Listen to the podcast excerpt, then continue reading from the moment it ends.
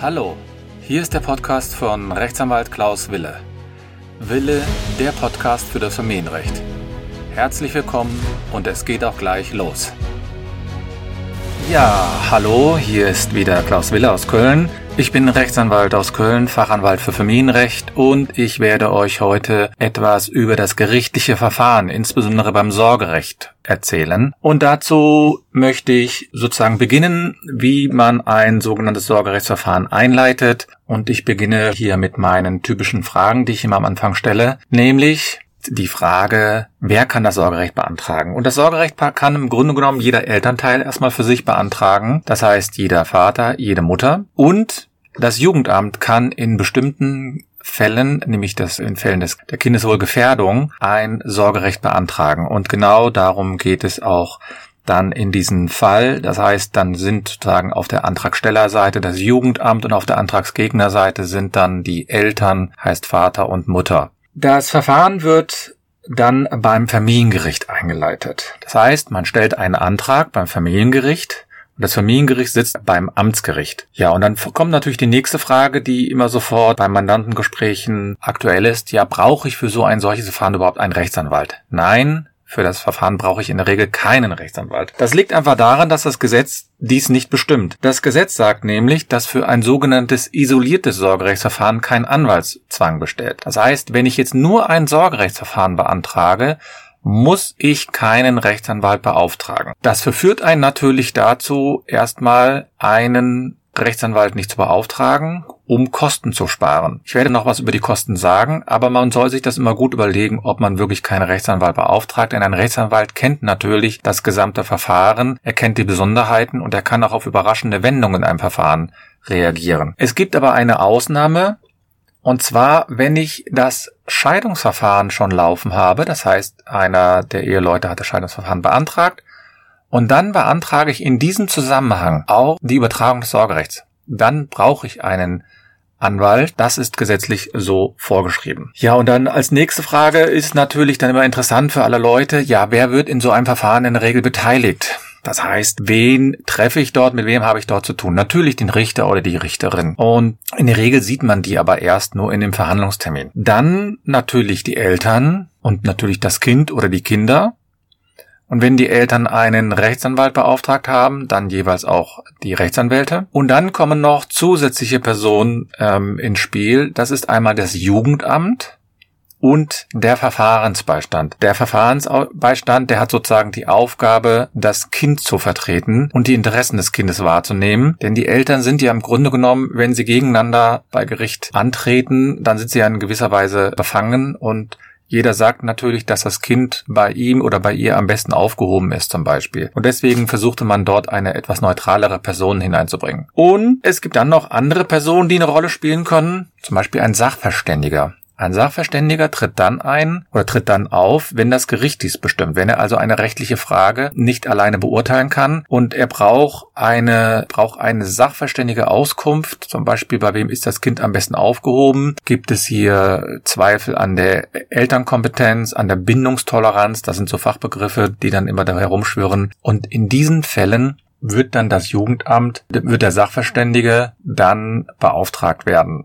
und holt ein Gutachten ein. Ich äh, werde vielleicht an anderer Stelle noch mal ein bisschen was zu dem Sachverständigen sagen, aber jetzt zumindest aktuell sind das die Beteiligten, die wir hier berücksichtigen müssen. Das heißt die Eltern, die Kinder, die Rechtsanwälte, Sachverständige, Richter, Jugendamt, Verfahrensbeistand. Und manchmal ist es dann sogar so voll in dem Sitzungssaal, dass nämlich noch ein Dolmetscher oder ein Übersetzer in dem Saal ist. Wenn also die Personen ausländische Staatsangehörige sind und der deutschen Sprache nicht mächtig sind, dann haben sie einen Anspruch auf einen Dolmetscher. Also wir haben hier doch sehr viele Beteiligte in so einem Verfahren. Und dadurch sieht man ja auch, was für eine Dynamik so ein Verfahren haben kann, denn in keinem anderen Verfahren gibt es so viele verschiedene Beteiligte, neben Jugendamt noch Verfahrensbeistand, das findet man in anderen Verfahren eben nicht. Und dann komme ich auch gleich zu meiner dritten Frage, oder eigentlich zu meiner vierten Frage sogar. Wie ist so ein Verlauf eines Sorgerechtsverfahrens? Wie läuft das?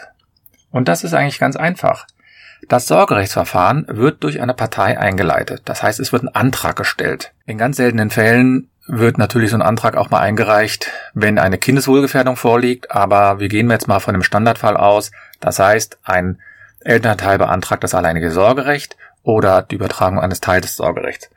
Und in diesem Fall geht dann der Antrag beim Gericht ein, die vergeben ein Aktenzeichen und verschicken dann den Antrag an die jeweiligen Beteiligten. Das heißt, an das Jugendamt und an den Gegner oder an die Gegnerin oder Beteiligten. Die Gegner hört sich ja immer so ein bisschen martialisch an, aber wenn man solche Verfahren mal durchgeführt hat, dann sieht man, dass das auch manchmal sehr, sehr aggressiv sein kann. Letztlich muss man dann ein bisschen warten als Antragsteller, denn das Gericht entscheidet dann auch relativ schnell, ob es einen Verfahrensbeistand bestimmt. Das macht es in der Regel. Das heißt, der Antragsteller oder die Antragstellerin müssen dann warten, was sagen Jugendamt, was sagen Verfahrensbeistand und was sagt der Gegner zu diesem Antrag. Und, und dann wartet man auf die Stellungnahmen und der ähm, Richter oder die Richterin werden dann, wenn sie den Verfahrensbeistand eingesetzt haben, auch den Verfahrensstand, Verfahrensbeistand dann bitten, bitte setz dich doch mit den Eltern in Verbindung, lerne das Kind kennen, damit du dir überhaupt ein Urteil über die gesamte Angelegenheit bieten kannst. Verfahrensbeistände sind Personen, manchmal juristisch vorgebildet, manchmal psychologisch vorgebildet oder Pädagogen und die treffen sich dann in der Regel einmal mit den Eltern,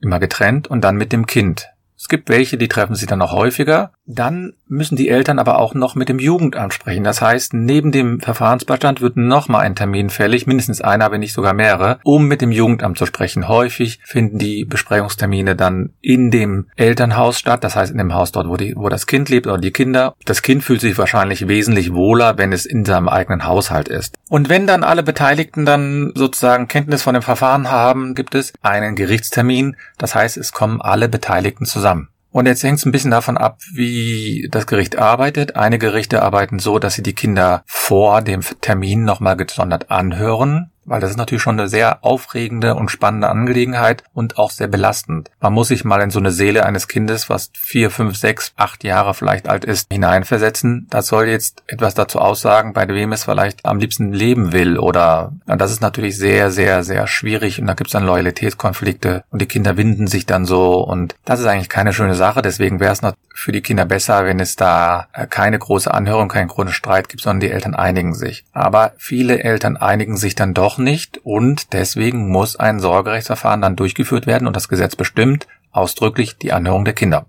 Dann kommt das Gericht wieder in den Sitzungssaal zurück und erläutert, was das Kind ausgesagt hat oder die Kinder. Dann hört es auch noch die anderen Beteiligten an. Jugendamt, die Eltern, Verfahrensbeistand und so ein Verfahren kann dann schon mal ein, zwei Stunden. Manchmal dauern sie kürzer, aber man muss schon mit mehrere Zeit auch in Anspruch, äh, rechnen. Jeder soll in dem Verfahren ja die Möglichkeit haben, irgendetwas zu der Angelegenheit zu sagen. Und das ist natürlich für die Kinder auch sehr wichtig, dass die Eltern sich dann vielleicht auch darauf einigen, wie es nun weitergeht. Denn die, denn die Eltern versuchen manchmal auch die Kinder sehr stark unter Druck zu setzen. Und dann komme ich gleich zu meiner nächsten Frage, nämlich, was ist eigentlich ein Verfahrensbeistand? Was macht er ein Verfahrensbeistand oder eine Verfahrensbeiständin. So zur Hauptaufgabe gehört es, die Interessen des Kindes festzustellen und dies vor dem Gericht geltend zu machen. Das heißt, der Verfahrensbeistand wird sehr früh eingesetzt, um auch sehr schnell herauszufinden, was möchte das Kind, was ist für das Kind das Beste. Und in der Regel werden die Verfahrensbeistände deswegen am Anfang des Gerichtsverfahrens vom Gericht bestellt und insbesondere bei Sorgerechtsverfahren werden die bestellt und eingesetzt und es gibt viele Verfahren, in denen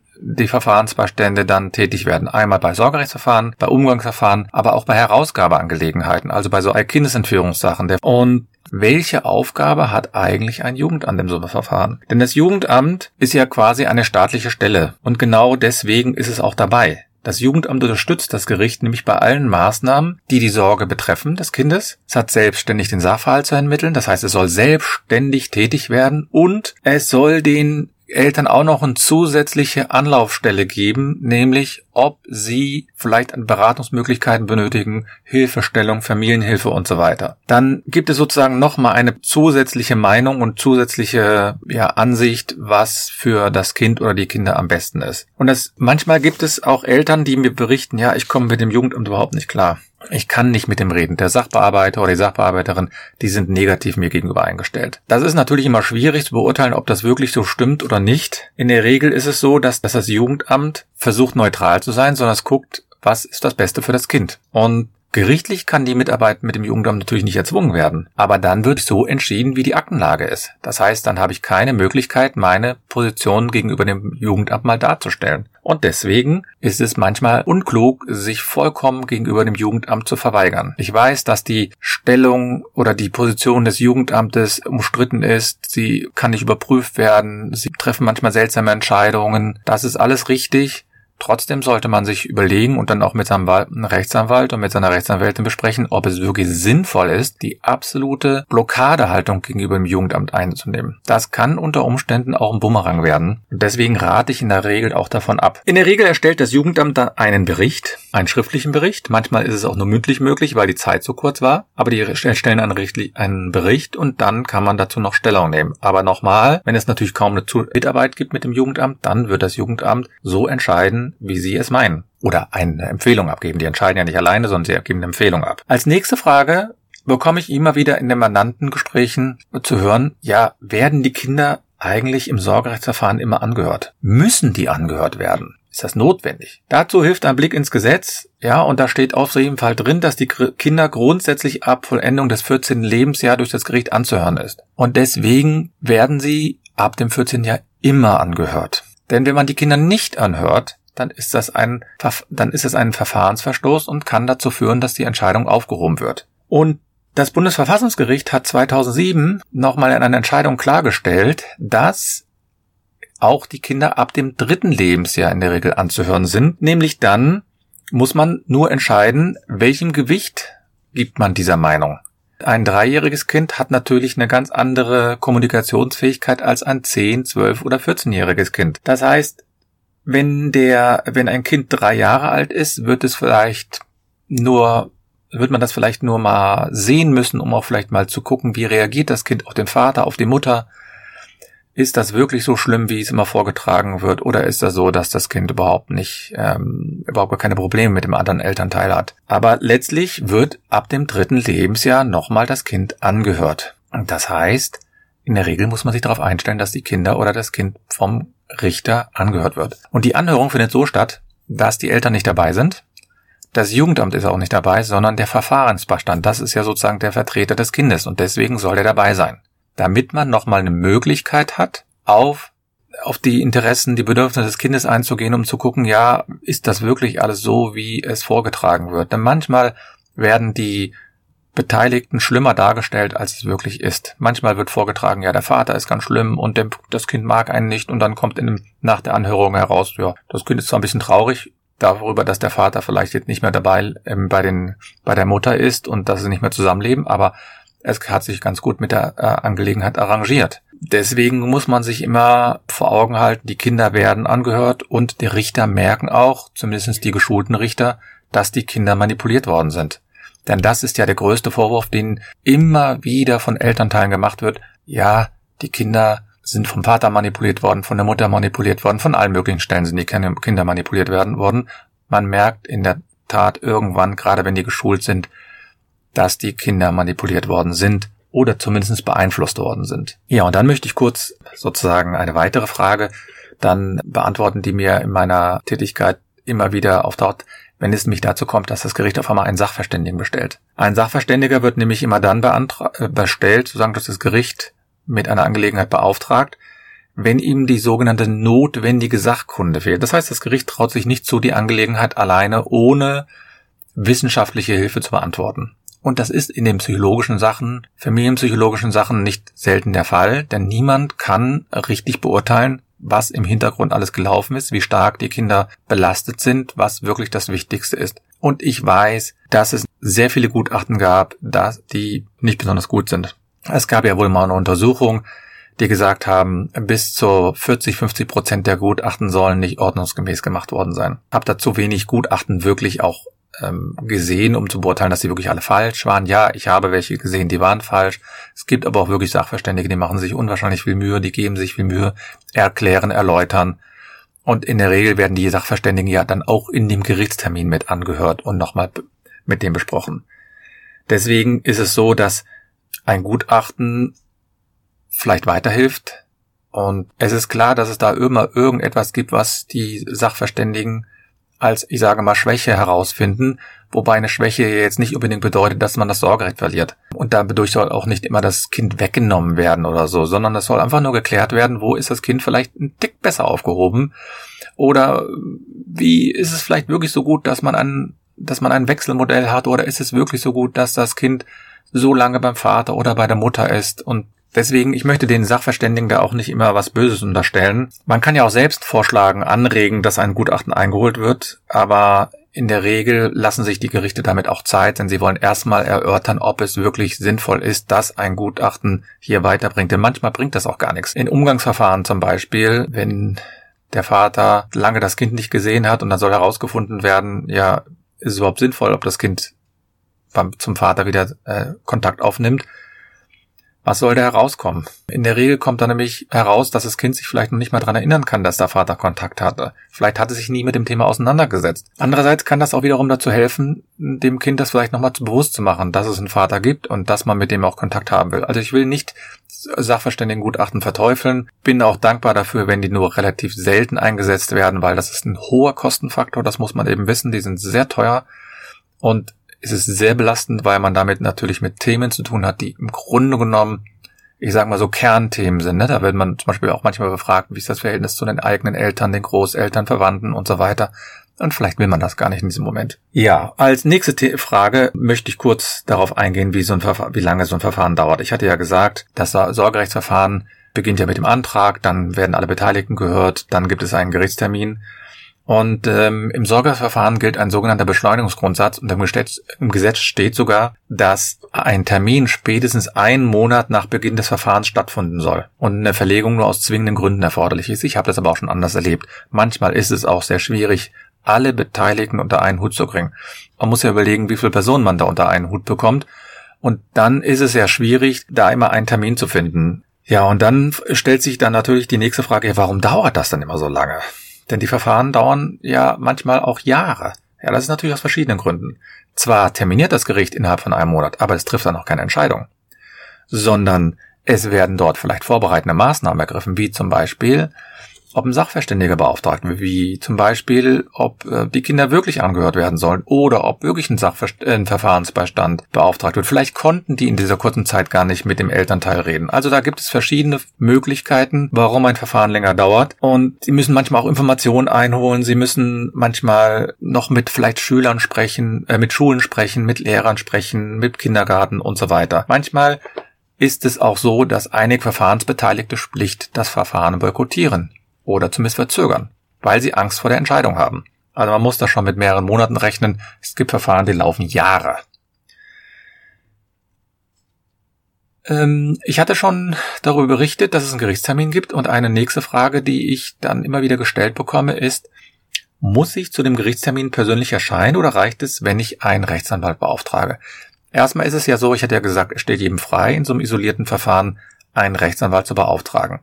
Wenn man das nicht macht, das Gericht einen Termin trotzdem ansetzen und wird entscheiden, mit oder ohne einen. Und das Gericht soll in der Regel auch das persönliche Erscheinen anordnen, weil natürlich die Eltern die einzigen sind, die so intensive Kenntnisse über das Kind, über alle Situationen haben. Es gibt keinen, der das besser beurteilen kann. Es gibt niemanden, der was anderes sagen kann. Deswegen laden die Gerichte die Eltern in den Sorgersverfahren immer ein. Ja, und dann als nächste Frage, die ich immer wieder gestellt bekomme, möchte ich kurz beantworten, nämlich, wie sieht das aus? Nach welchen Kriterien entscheidet ein Gericht, wem das Sorgerecht übertragen wird? Gibt es da irgendwas oder ist das so, dass die Gerichte da, ich sag's mal, nach Gutdünken, ja, natürlich nicht nach Gutdünken, aber das Familienrecht bzw. Sorgerecht ist relativ ungenau in dem, wie es entscheidet. Denn in dem im bürgerlichen Gesetzbuch, das ist das entsprechende Buch, was sozusagen hier die Richtlinie gibt, die sagen eben, es soll übertragen werden, das Sorgerecht auf einen Elternteil oder einen Teil des Sorgerechts, wenn es dem Kindeswohl entspricht. Das heißt, das Gericht prüft immer, muss man das gemeinsame Sorgerecht überhaupt aufheben, komplett oder teilweise? Und wenn ja, bei wem ist quasi das Sorgerecht dann am besten aufgehoben? Bei dem einen oder bei dem anderen Elternteil? Und dann gibt es dann so verschiedene Kriterien, die man dann prüft. Zum Beispiel die Bindung des Kindes an die Eltern wenn ein Kind schon die ganze Zeit bei der Mutter lebt und der Vater hat kaum Kontakt mit dem Kind gehabt, dann ist natürlich die Bindung in der Regel enger an die Mutter als am Vater. Da muss man sich nicht groß wundern. Oder die Erziehungsfähigkeit und die Fördermöglichkeiten der, der Eltern, ja?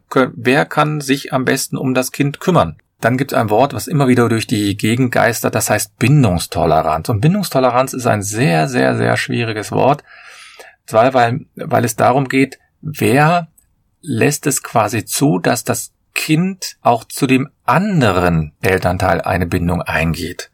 Ja, und schwieriges Thema ist im Grunde genommen jetzt auch für eine, für so eine kurze Podcast-Folge viel zu kompliziert. Aber letztlich geht es darum, wer lässt den Kontakt zum anderen Elternteil am meisten zu. Und schließlich, klar, der Kindeswille wird geprüft. Was möchte das Kind und ähm, wo hat das Kind vorher gelebt die ganze Zeit? Wenn es die ganze Zeit schon zehn Jahre beim Eltern, beim, bei, den, ähm, bei der Mutter gelebt hat, dann muss man sich immer fragen, ist es wirklich so sinnvoll, das Kind aus einem bestehendes System herauszureißen und in ein neues System hineinzupressen? Und das wird geprüft. Und deswegen ist es natürlich nicht ganz einfach, das Ganze zu, zu, zu erklären und dann manchmal auch zu begründen, warum eine Sorgerechtsentscheidung so oder so gefällt ist. Also es gibt viele Eltern, die sind wirklich perfekt ähm, in, in der Weise, dass sie eine tolle Bindung zu den, zu den Kindern haben, dass sie beide bindungstolerant sind, dass sie beide sich sehr gut um den anderen kümmern, kind, ähm, den, ähm, um das Kind kümmern können, dass der Kindeswille da nicht ganz einheitlich ist, dass das Kind sagt, ja, ich könnte beim Vater oder bei Mutter leben, ja. Und manchmal ist es dann auch so, dass das vielleicht dann einfach nur entscheidet, ja, wer, bei wem hat das Kind vorher die ganze Zeit gelebt. Ja, es hängt dann auch ein bisschen davon ab, wie wird der Umgang geregelt. Also wenn, ich glaube, viele Sorgerechtsentscheidungen würden auch wesentlich anders oder unkomplizierter sein in der, im Hinblick auf die Akzeptanz, wenn die Umgangsregelungen dann so sind, dass die Eltern einen großzügigen Umgang vereinbaren. Denn man muss sich immer vergegenwärtigen. Derjenige, bei dem das Kind nicht lebt, der hat den Alltag nicht. Und das vermisst er. Und deswegen müssen Eltern immer wieder sich vor Augen halten, was ein anderer Elternteil verliert, wenn die Kinder nicht bei ihm sind. Und das vermisse ich manchmal bei den Müttern oder bei den Vätern, wenn es darum geht. Denn sie haben sich nun mal entschieden, diesen Menschen als einen Vater oder als eine Mutter zu akzeptieren und dann müssen sie sich auch so verhalten. Das heißt, ein Kind ist kein Eigentum, ein Kind ist eine, ist ein Wesen, das sowohl zum Vater als auch zur Mutter gehört und das ist nicht so eine Einheitlichkeit im Sinne von, es gehört nur zum Vater oder es gehört nur zur Mutter. Das ist alles Quatsch. Ja, das Familiengericht entscheidet dann, und das ist dann meine vorletzte Frage, äh, die ich beantworte. Wie entscheidet das Gericht? Das entscheidet durch einen sogenannten Beschluss. Das heißt, es ist schriftlich, da steht drüber Beschluss. In der Sache X gegen Y wird entschieden, das Sorgerecht wird auf, auf Person X oder Y übertragen. Oder es wird abgelehnt, es bleibt beim gemeinsamen Sorgerecht. Es gibt also da verschiedene Möglichkeiten. Es kann auch sein, dass ein Teil des Sorgerechts übertragen wird, wie zum Beispiel das Aufenthaltsbestimmungsrecht, was ich schon mal in einem der anderen Podcast-Folgen erläutert habe. Und ja, dann hm, habe ich dann noch die letzte Frage, nämlich, was kostet so ein Verfahren eigentlich? Ja, so ein Verfahren ist nicht ganz teuer, aber es kann teuer werden. Man muss überlegen, Rechtsanwälte rechnen normalerweise nach einem bestimmten Gesetz ab und dann kostet so ein Verfahren, wenn man das gesetzlich abrechnet, circa pro Anwalt, ich sag mal 600 bis 700 Euro. Wenn der Anwalt aber, und das ist, muss man den Anwalt auch verstehen, ein Stundenhonorar vereinbart, dann ist das natürlich dementsprechend teurer. Denn so Verfahren erfordert sehr viel Arbeit, sehr viel Zeit und man möchte auch einen Anwalt haben, der mit einem auch kommuniziert, wenn er Lust, äh, nicht nur wenn er Lust hat, sondern er soll sich die Zeit auch nehmen. Dann gibt es natürlich noch den Verfahrensbeistand. Da ähm, kann es sein, dass das pro Kind bei 550 Euro liegt. Das heißt, die Kosten werden geteilt. Und Schließlich muss man dann auch noch den Sachverständigen ähm, unter Umständen bezahlen und dieser Sachverständige, der zählt, zahlt hat, der kostet in der Regel mehr als alles andere zusammen.